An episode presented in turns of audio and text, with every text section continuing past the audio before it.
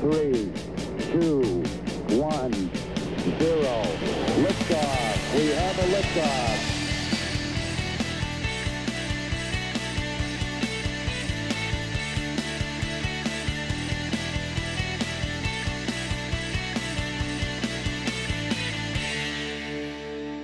Bienvenidos, bienvenidas a este podcast llamado Mentores, episodio número 9.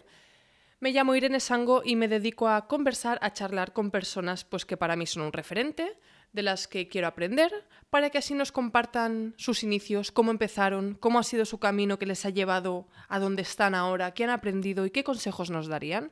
En este episodio hablo con Sonia Fernández Vidal.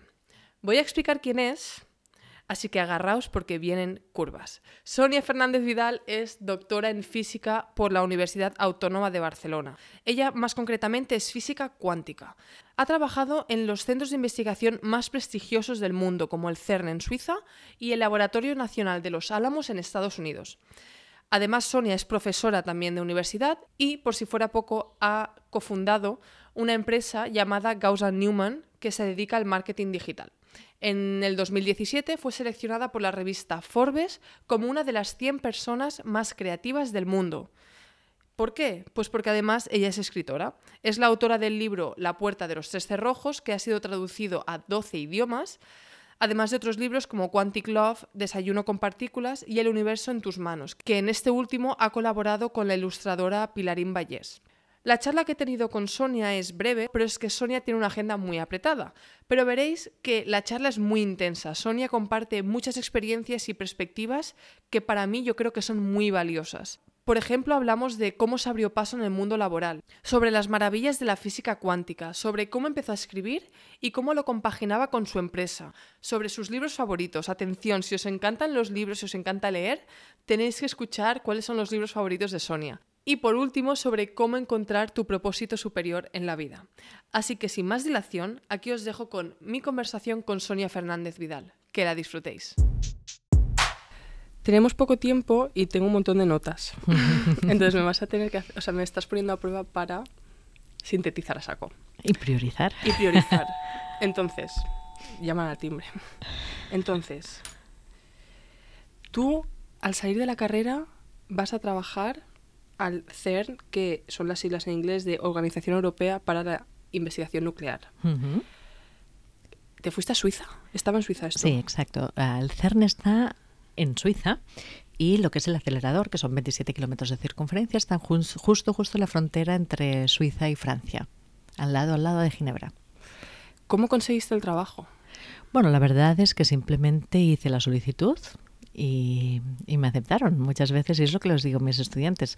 El no ya lo tienes. Cuando tienes un sueño lo que tienes que hacer es buscar los sitios. Por ejemplo, lo que hice yo y recomiendo mucho a mis, a mis estudiantes básicamente es buscar los sitios donde les apasionaría pues trabajar, investigar en este caso y contactar con, los investigadores, la gente que hay allí y ofrecerse, decir, oye, pues me apasiona este proyecto, me encantaría venir.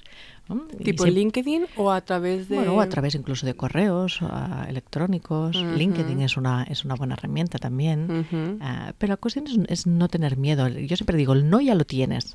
Lo único que tienes que conseguir es un sí Totalmente. de todas las, las cartas que envíes. Por lo tanto, adelante. Totalmente, además. ¿No crees que los jóvenes... Porque yo solo he vivido en, mi propia mentalidad, ¿no? De cuando salía de la carrera, em, era como, bueno, voy a, me gustaría trabajar aquí, pero como estoy empezando, no me van a coger. Entonces voy a ir como, voy a apuntar bajo. Y al final es como, es lo que tú dices, el no ya lo tienes, tú tira para arriba y después ya irás bajando. Exacto. Mira, piensa que cuando yo fui al CERN ni siquiera había terminado la carrera. Yo estaba allí como technical uh, student. Uh, y bueno, básicamente al final incluso me estuve más tiempo de lo que el contrato de Technical Student uh, requería. Uh, es, lo, es, lo, que dices. Yo pienso que una de las cosas que tienes que hacer es no pensar, no dejarte llevar simplemente a cabo la carrera o lo que me toca es hacer esto. Busca exactamente aquello que te apasiona, infórmate y contacta con la gente. Y cuando contactes con la gente, asegúrate, porque bueno, pues todos los investigadores, por ejemplo, tienen mucho trabajo que hacer. Es decir, un correo genérico, pues lógicamente va a desanimar, ¿no? Es decir, tiene que notarse que realmente es algo que te gusta. Es decir, ah, pues pongo siempre el símil con la investigación, pero bueno, aplica para cada campo. Pues Mm. lee alguno de los artículos que ese investigador ha hecho y entonces hazle la referencia de, mira, precisamente esto es lo que tengo mucha curiosidad por, por aprender. ¿no? Resaltar, sí. A mí, de hecho, una cosa que me pasó, yo estaba en Estados Unidos estudiando y yo estaba estudiando... em, no debería hablar de mí en esta entrevista, pero no sé. Quiero, Adelante, compartirlo contigo. Estaba estudiando comunicación visual, que allí es Ujú. film. Y yo obviamente quería ir a hacer prácticas a Nueva York o a Los Ángeles, ¿no? O sea. ¿dónde vas a ir? Entonces, mis profes me acuerdo que me decían, claro, em, es muy difícil conseguir prácticas en estas ciudades, hay mucha competencia, tal. Y yo lo que hice fue enviar cada día durante tres meses 10 correos a diferentes empresas. Y al final me salió. Quiero decir, al final es Claro. un poco el hecho de... Solo hace falta que uno te diga que sí. Claro, son probabilidades, no es la ley esta de probabilidades que, que, que dicen. Entonces, ¿por qué te eligieron? ¿Por qué crees que te eligieron? ¿Porque eras insistente o porque también venías, obviamente, de la carrera con buenas referencias o buenos números en, en cuanto a notas? Ujú. ¿Cómo? ¿Por qué tú? Bueno, más que en fíjate que más que en cuanto a notas, por eso yo, cuando hay estudiantes que dicen, bueno, no tengo suficiente nota y entonces ya se cierran las puertas a sí mismo, ah, yo tuve unas buenas referencias ¿no? de, de profesores con los que había hablado, sabían que estaba muy motivada por, por, por conocer. ¿No? Y yo a veces pienso que vale más alguien que se sepa mover que alguien que sepa muchas veces ah, las mejores las mejores Las notas, totalmente. y bueno, en este caso, ah, en realidad, fíjate que una de las cosas que hice yo fue buscar las cosas por otro camino. En realidad, la- el trabajo para el, que, para el que yo hice la solicitud era para hacer el proyecto de final de carrera. Pero en física, en ese tiempo, cuando yo estudiaba, no había proyecto de final de carrera. Pero entonces yo pensé, ¿por qué me tiene que limitar esto? ¿no? Al fin y al cabo, yo voy a hacer, Lo que- voy a hacer un trabajo. Claro. Y una de las cosas que me comentaron eh, desde recursos humanos es, ah, ostras, pues en realidad no nos llegan estudiantes de física ah, de España para, para estas ah, solicitudes, sino muchos ingenieros, y para este trabajo necesitábamos un físico. Entonces, claro, la diferencia que es que en física no hacíamos proyecto de final de carrera, por lo tanto la gente directamente no hacía la solicitud para ello. Entonces yo pienso que a veces lo que tienes que hacer es no siempre colorear por dentro de las líneas, ¿no? Claro, claro. Y bueno, mm, ¿Y- y no era obligatorio ah, que fuese proyecto de final de carrera, sino que lo podías utilizar para tu proyecto de final de carrera. Y dije, bueno, pues puedo ir igualmente. Y O sea, tú querías ir ahí, Sí, y entonces exacto. tú fuiste. Te preguntaría mil cosas, pero voy a pasar al siguiente tema, que es, una vez estás allí, es una situación muy pri- privilegiada que te has ganado el hecho de estar allí siendo estudiante y tal. Después de, de acabar tu periodo en ese, en ese instituto, en ese centro de investigación, ¿cuál es tu siguiente paso? Bueno, pues mi siguiente paso también fue un poco de la- del mismo estilo y es irse moviendo. Volví, cuando volví a la universidad, a, la Autónoma de Barcelona, que es donde yo justo me acababa de licenciar, porque simplemente lo que hice fue dejarme un par de asignaturas para poder seguir matriculada a la universidad, Vale, que es lo que requerían para como para hacer ese proyecto de, final de carrera, Ay, aunque con no las necesario. me encanta. Y cuando volví, pues ah, empecé a hacer una pequeña colaboración con un profesor de investigación con un profesor de la universidad, del departamento de, de óptica Hmm. cuántica, que es donde más tarde haría el doctorado, y allí conocí a una persona que estaba haciendo investigaciones en el Laboratorio Nacional de los Álamos. Entonces estuve explicando la investigación que estaba haciendo, mostré mucho interés por su investigación y fue entonces cuando le dije, oye, pues sería fantástico ir allí y conocer lo que estáis haciendo. Y me dijo, Allí "De es acuerdo". Estados Unidos. Sí, al, al Laboratorio Nacional de los Álamos. Y fue el siguiente paso. Fui a hacer una, una breve estancia como invitada de haciendo una colaboración con el proyecto que ellos estaban desarrollando. Y, mm, y pues ahí fue el siguiente, el siguiente gran centro de investigación cuando estuve en Los Álamos. ¿Tú crees que todo el mundo en tu carrera hizo eso? Es decir, ¿tú crees que te movías de, o sea, te movías diferente? eh, ¿Tú crees que los profesores veían, veían algo en ti diferente a los demás? Bueno, básicamente diferente es que normalmente la gente lo que hacía era optar a las plazas de, pues, de Erasmus, ¿no? O la- las plazas, digamos, más institucionales que ofreció la universidad. Y yo nunca seguí las, la- el camino que me ofrecía la universidad, sino que siempre me lo busqué yo fuera, Hmm. por mi lado. Por ejemplo, antes de ir al CERN, ah, descubrí, nada, buscando en Google, que había un curso, por ejemplo, a USPAS, US Accelerator School, a Particle Accelerator School, y ofrecían eran dos semanas de un curso sobre aceleradores de partículas y lo ofrecían pues a los estudiantes norteamericanos y les becaban, nada, eran dos semanas, pues como un curso súper acelerado sobre acelerador de partículas, nunca mejor dicho. Y bueno, ni corta ni perezosa, pensé, bueno, como quiero ir al CERN, eso fue antes de ir al CERN, voy a mandar la solicitud y les voy a explicar que, bueno, que yo no soy un estudiante americano, que les escribo desde la Universidad de Barcelona, pero que tengo la intención de ir al CERN y que me parecería súper interesante. Querías quemar todos los cartuchos. Bueno, y al final no solo me aceptaron, sino que me becaron, tanto el alojamiento y la comida como, como el curso. Es decir, solo tuve que pagarme el, traslado hasta allí, ¿no? Y es también mm. pues porque les pareció curioso mm. que alguien... A ver, sí que es cierto que escribía los correos con mucha conciencia, ¿no? Claro, no te los patillabas, obviamente. Pero bueno, al final yo pienso que cuando realmente quieres algo y lo persigues y muestras pasión, la gente normalmente te ayuda a perseguir, a conseguir tus sueños. Totalmente. Y la vida además también te pone cosas en el camino que los ves y dices, voy a tirar por aquí. Y no piensas mucho, pero después miras atrás y dices, ostras, si no hubiese sido por eso... Todas las piezas van cogiendo sentido. Totalmente. Y además es el tema, es, es... A mí esto me interesa mucho, el tema de la psicología, que cuando tú te rompes un brazo, por ejemplo, ves a todo el mundo con yeso, ¿no? Entonces cuando tú quieres ir al CERN, ves todas las posibilidades indicaciones hasta llegar para allí. llegar allí. Claro. Bueno, al final es, es, de lo que va la vida, ¿no? Tienes cuando te obsesionas en algo solo ves eso y obsesionarse en positivo también quiere decir pues estar atento a todas las pequeñas oportunidades. Claro, porque tú qué tipo de estudiante eras? Yo creo que serías un poco peculiar, ¿no? O sea, no sé, no sé, dime Esto, o sea, yo es la pregunta que estaba pensando, digo, Sonia, no sé qué tipo de estudiante, porque claro, física en teoría es una carrera que es yo he estudiado comunicación audiovisual y no tengo nada en contra de comunicación audiovisual, pero no es lo mismo. Más creativo, más tal. Y física parece que es más duro. Bueno, tiene una parte muy creativa, sobre todo cuando, bueno, sobre todo cuando acabas la carrera y te dedicas a la investigación. Ah, yo digo que es, al final los investigadores somos como exploradores, porque te estás moviendo en territorios en los que nunca ha estado nadie antes. Por lo tanto, no hay mayor acto de creatividad uh, que este. Uh, muchas veces pensamos que los científicos son como cuadriculados, ¿no? En blanco y negro. Y sin embargo, nada más lejos de la realidad. Al final, para crear algo nuevo, uh, tienes que tirar de la intuición, de la imaginación. Totalmente. Y cómo te ha cambiado a ti la ciencia, es decir, yo creo mm, lo que veo en ti, ¿no? Pues que tienes que ser una persona, pues abierta de mente, ¿no? Porque al final las cosas cambian y la ciencia y descubrimientos cada, cada día. ¿Cómo te ha cambiado a ti la ciencia y después ves científicos que no sean abiertos de mente? O sea, ¿puede existir? Sí, exacto. A ver, al final como personas, hay mm. personas de todo tipo en todas mm. las áreas de conocimiento. Pero pienso que sí que es cierto que cuando, cuando trabajas eh, mano a mano con la ciencia, sobre todo con la ciencia puntera, ves que las cosas cambian muy rápido y una de las cosas que te enseña, sobre todo también la historia de la ciencia, es que las verdades no son sino que verdades provisionales, ¿no? que todas aquellas cosas que hemos dado por certeras, al final la historia siempre nos demuestra que se van fragmentando y dan visión a nuevos paradigmas, a nuevas maneras de, de entender el cosmos.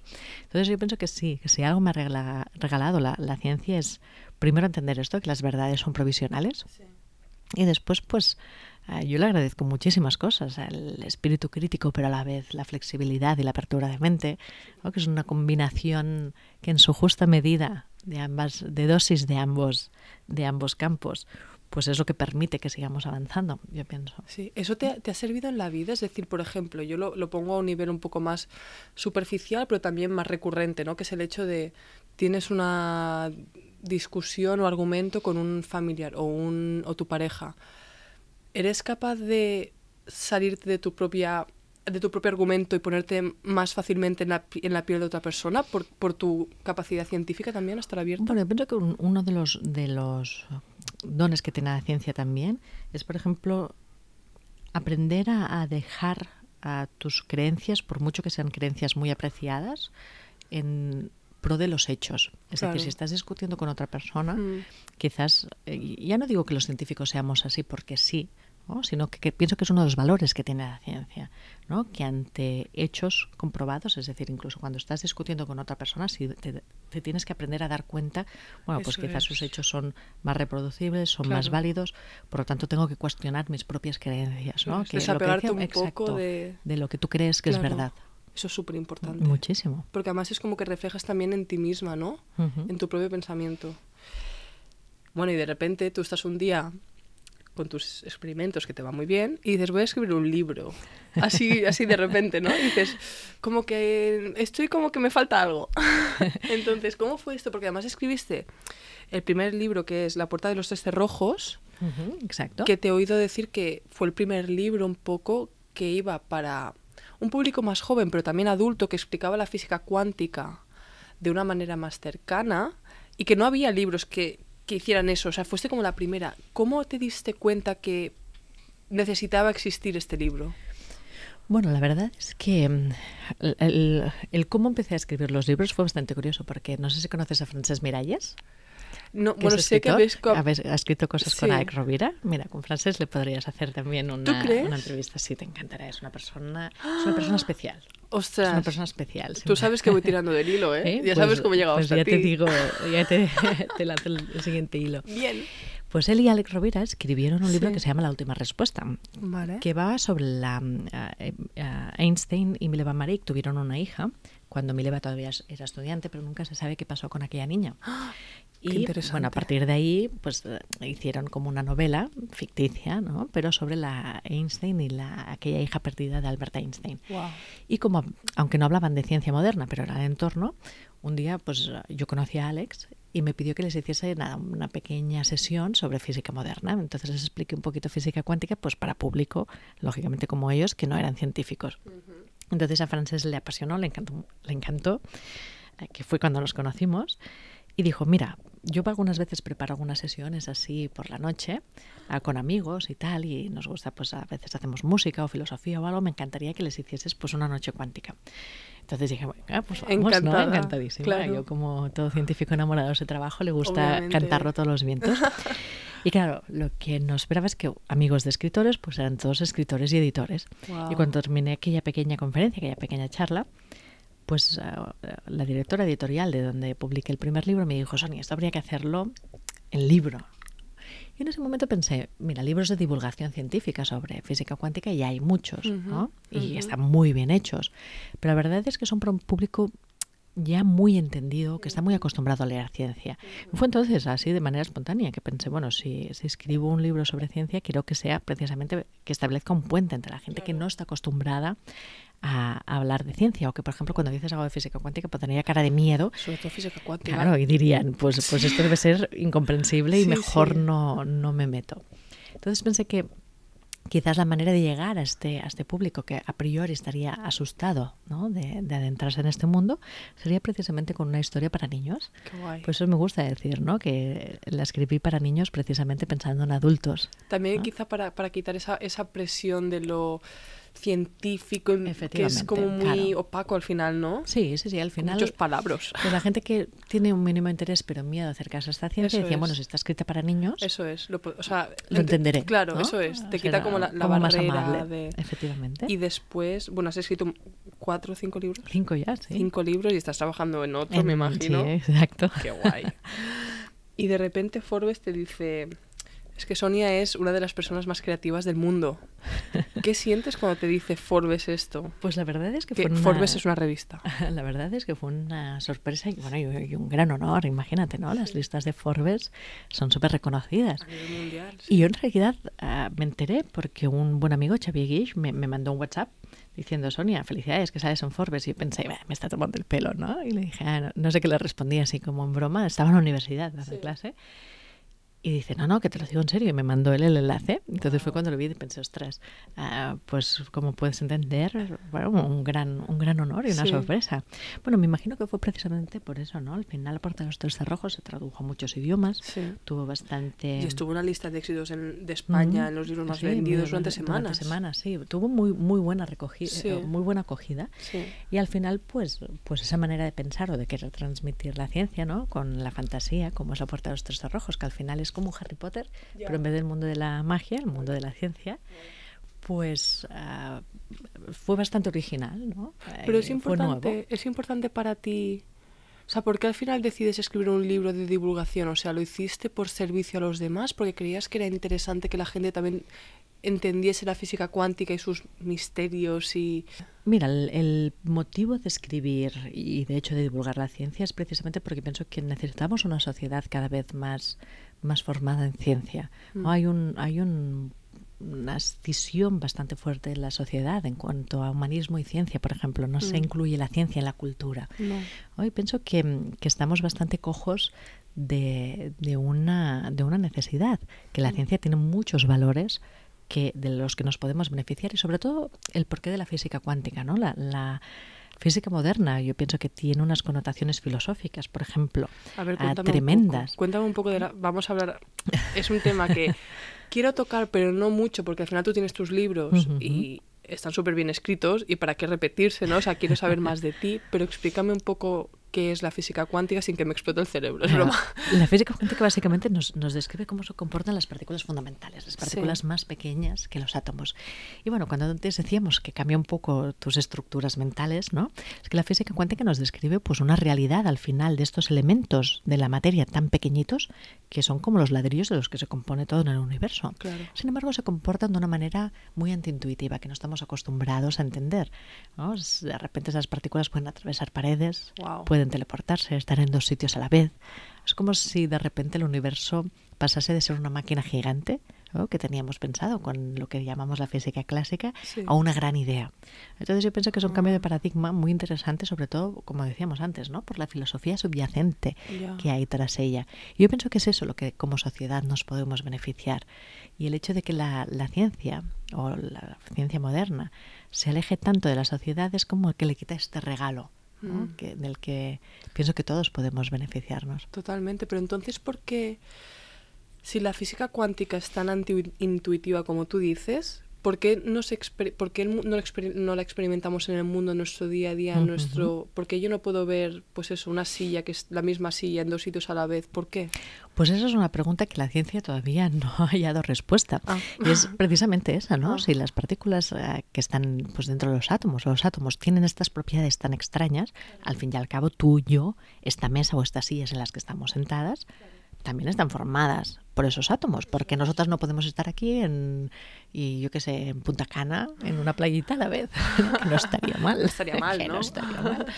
Pues mira, precisamente estos, estos fenómenos tan peculiares de la física cuántica se dan solo a nivel de partículas fundamentales, a nivel microscópico, con unas condiciones uh, muy, muy, muy frágiles. Es decir, estos uh, estados cuánticos que le llamamos se rompen con mucha fragilidad y a medida que agrupamos muchas partículas, ¿no? como sería el caso de tuyo o esta vale. silla, y que pues interaccionan con el ambiente, interaccionan con nosotros, pues todos estos estados cuánticos se van transformando en estados clásicos, Ah, llamamos, ¿no? vale, que es lo que vale, nosotros estamos acostumbrados a ver en nuestro día a día.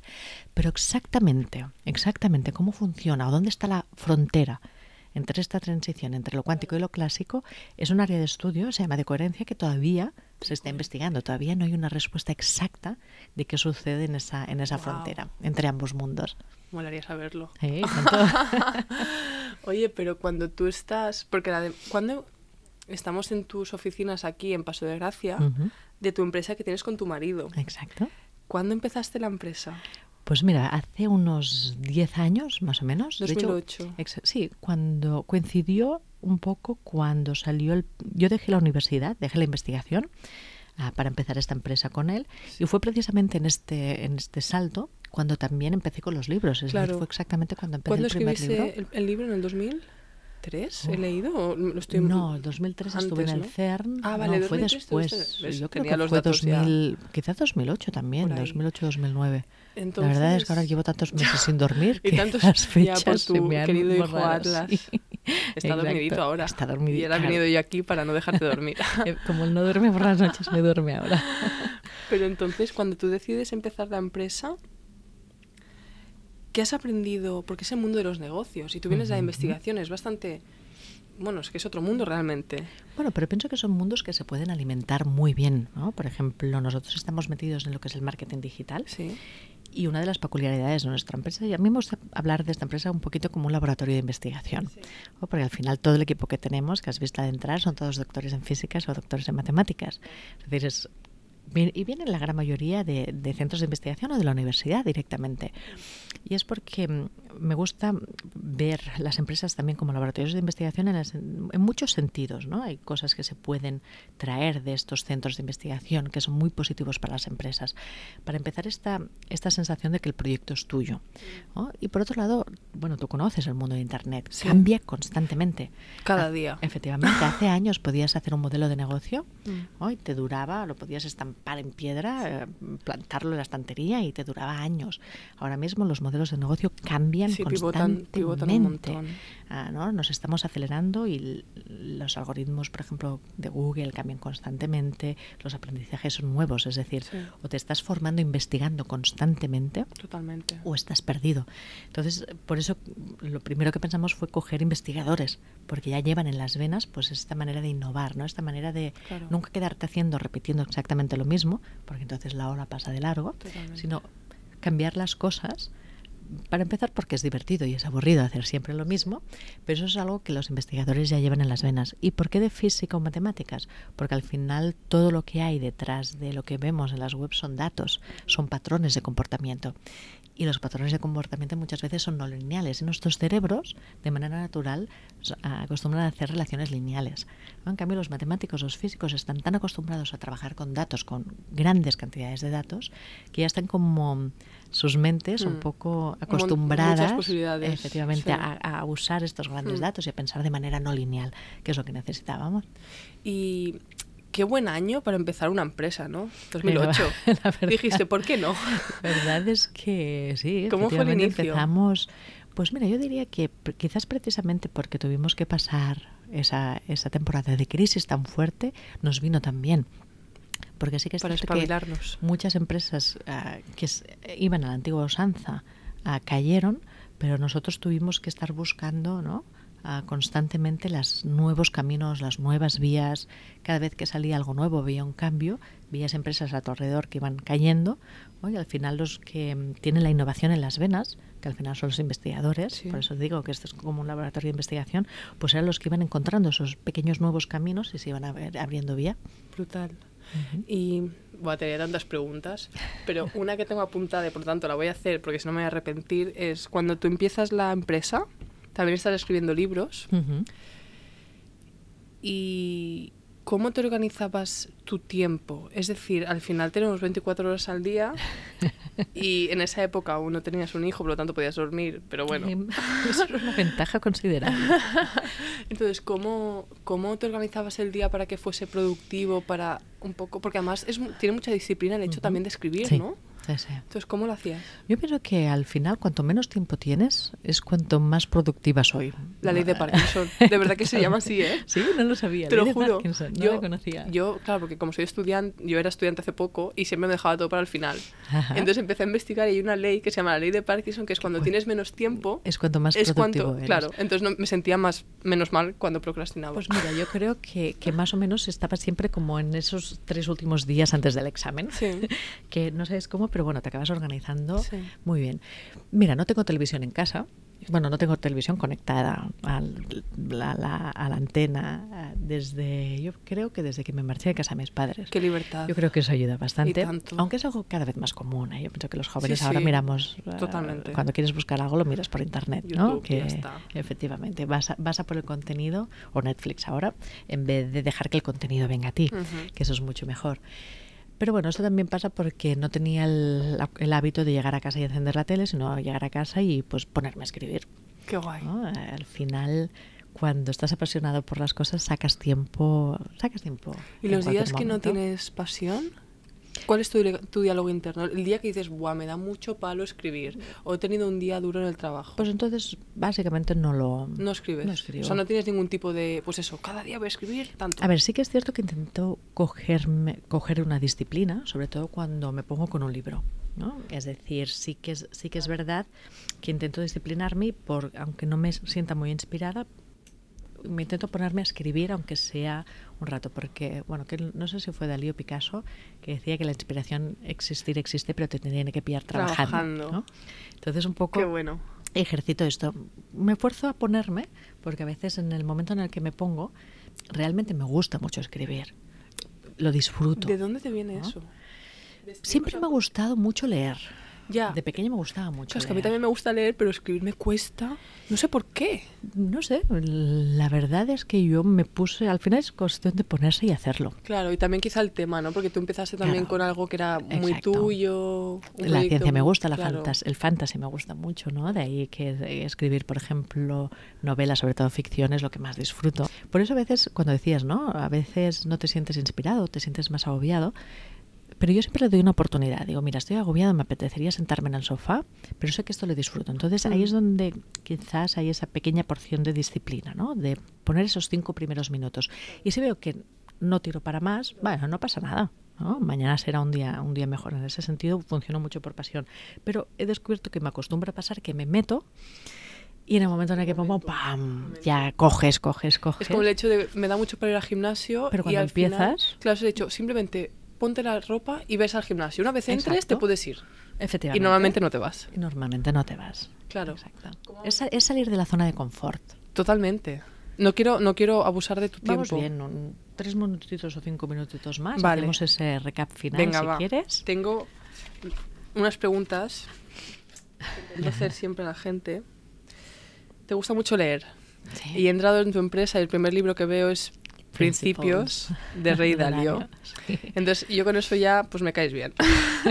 y me estás diciendo además que todo el mundo se lo está leyendo. Sí, estamos haciendo la, la lectura entre todos. Lo que hacemos ah, son a veces reuniones, las intentamos hacer cada 15 días. Ahora las hemos reducido una vez al mes porque estamos de vacaciones.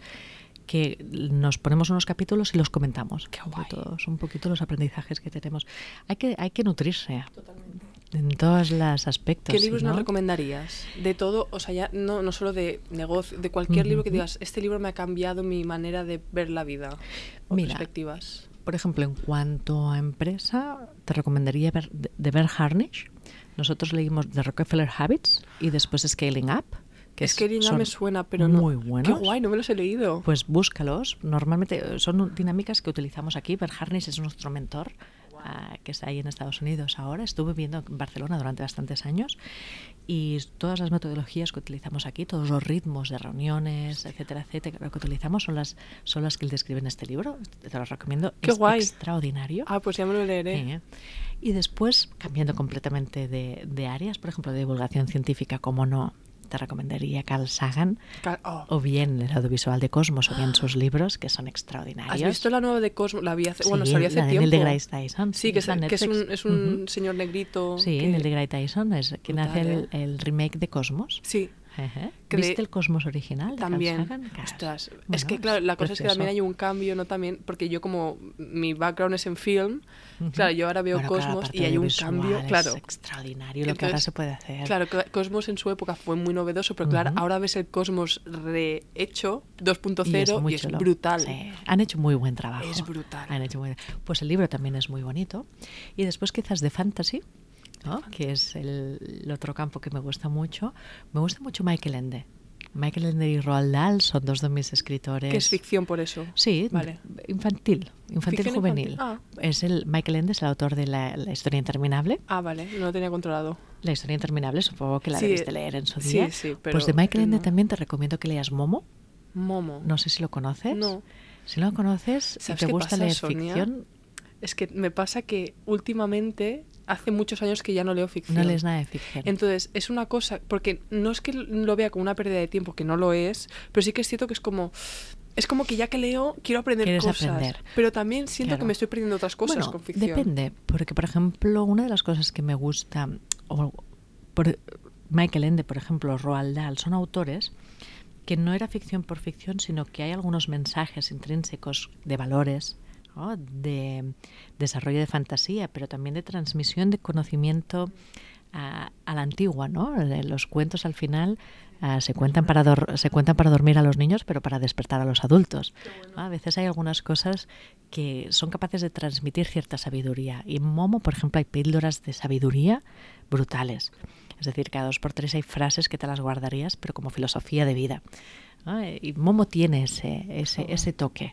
Esas píldoras. Ah, pues ya, mira, quizá... O sea que si quieres leer ficción, escoge esas. Es como el Principito, ¿no? Es no hay una mm. novela más sencillita, un mm. cuento más sencillito y sin embargo hay perlas mm. de sabiduría cada dos por tres. Hay que saber encontrarlas, hay que saber leerlo con ojos de niños y con el alma también muy abierta para dejar que, que te lleguen. Pero es, es por eso que a mí me gusta escribir también en formato de fantasía para niños, ¿no? Porque a veces hay, ah, hay cierta simbología que, que, habla unas partes del cerebro, como muy arcanas que tenemos, pero es muy fácil transmitir mensajes que se quedan de una manera, mm, por ejemplo, en el ensayo, transmites mucha información de una manera muy racional, muy, racional ¿no? muy presente. Sin embargo, con, con, los cuentos puedes transmitir una sabiduría de una manera totalmente inconsciente, pero que queda muy, muy, muy es marcada. que de hecho, mira, es un pensamiento que estoy teniendo ahora y esto me está haciendo, me está, me está como empujando a, tener que leer ficción otra vez, que es que al final el ser humano se comunicaba antes con historias, ¿no? Entonces al final tiene mucho poder el hecho de explicar una historia. Tengo dos preguntas más y ya te dejo ir, ¿vale? Adelante. Bueno, una y media. Una es, ¿has tenido mucho éxito en tu vida profesional, personal, tienes un hijo que está ahí durmiendo que es precioso, tu padre que está aquí también. Em, ¿has, ¿Has pasado algún momento difícil en tu vida que quizá no sepamos? Un momento duro y si, si en el caso de que hayas tenido alguno, ¿y cómo lo has superado y qué has aprendido de ese momento? Bueno, constantemente. Yo pienso que cuando, cuando decía, ahora cuando decías has tenido una vida de éxito, yo pensaba, éxito al final es ser feliz. Sí, claro, es muy subjetivo. Es muy subjetivo. Mm. Y yo tengo quizás la suerte de que he podido hacer siempre lo que me ha, lo que me ha divertido en cada momento. Y disfrutarlo muchísimo. Eso realmente para mí ya en sí mismo es, es, es el éxito. y, y, el éxito siempre va acompañado. ¿quién, ¿Quién dijo esta frase? Ahora no recuerdo nombre, pero bueno, el éxito solo va antes que el trabajo en el, en el diccionario, ¿no? Por supuesto que hay, que hay momentos duros en la vida. No me creo que nadie no haya pasado por ellos. Muchas veces, sin embargo, lo que vemos es solo la, la parte bonita.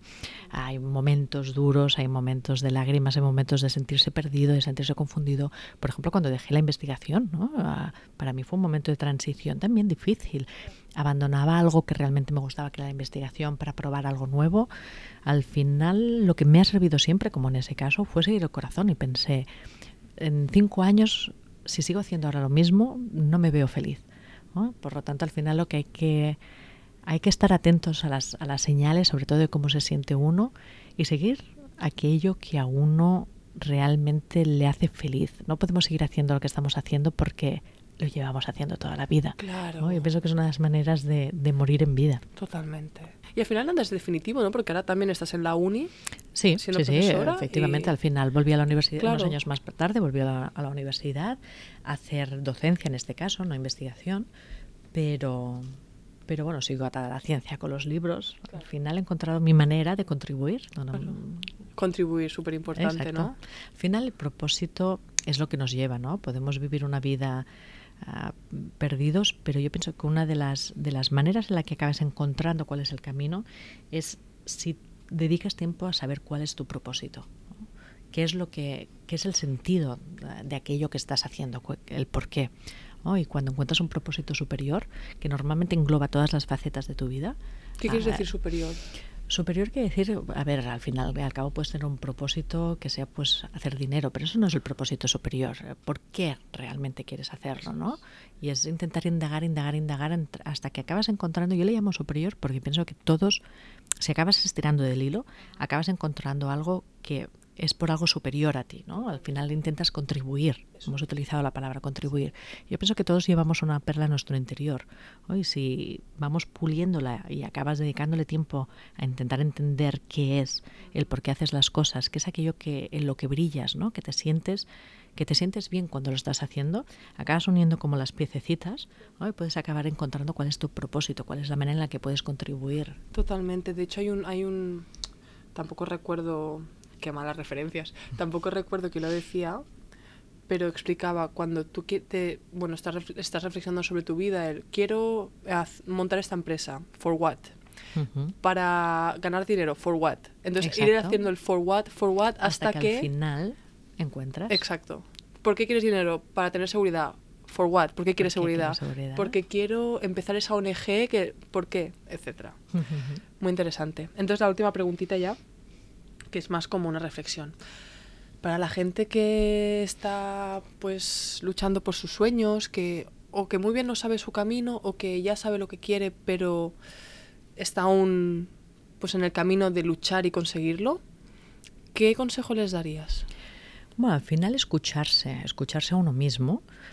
Antes decíamos, siempre hay momentos quizás de los que son más duros y a veces hay que aguantar porque hay que perseverar también, ¿no? no siempre, incluso cuando estás en tu camino hay momentos que son difíciles y, y es importante no abandonar simplemente porque durante un corto periodo de tiempo no están bien.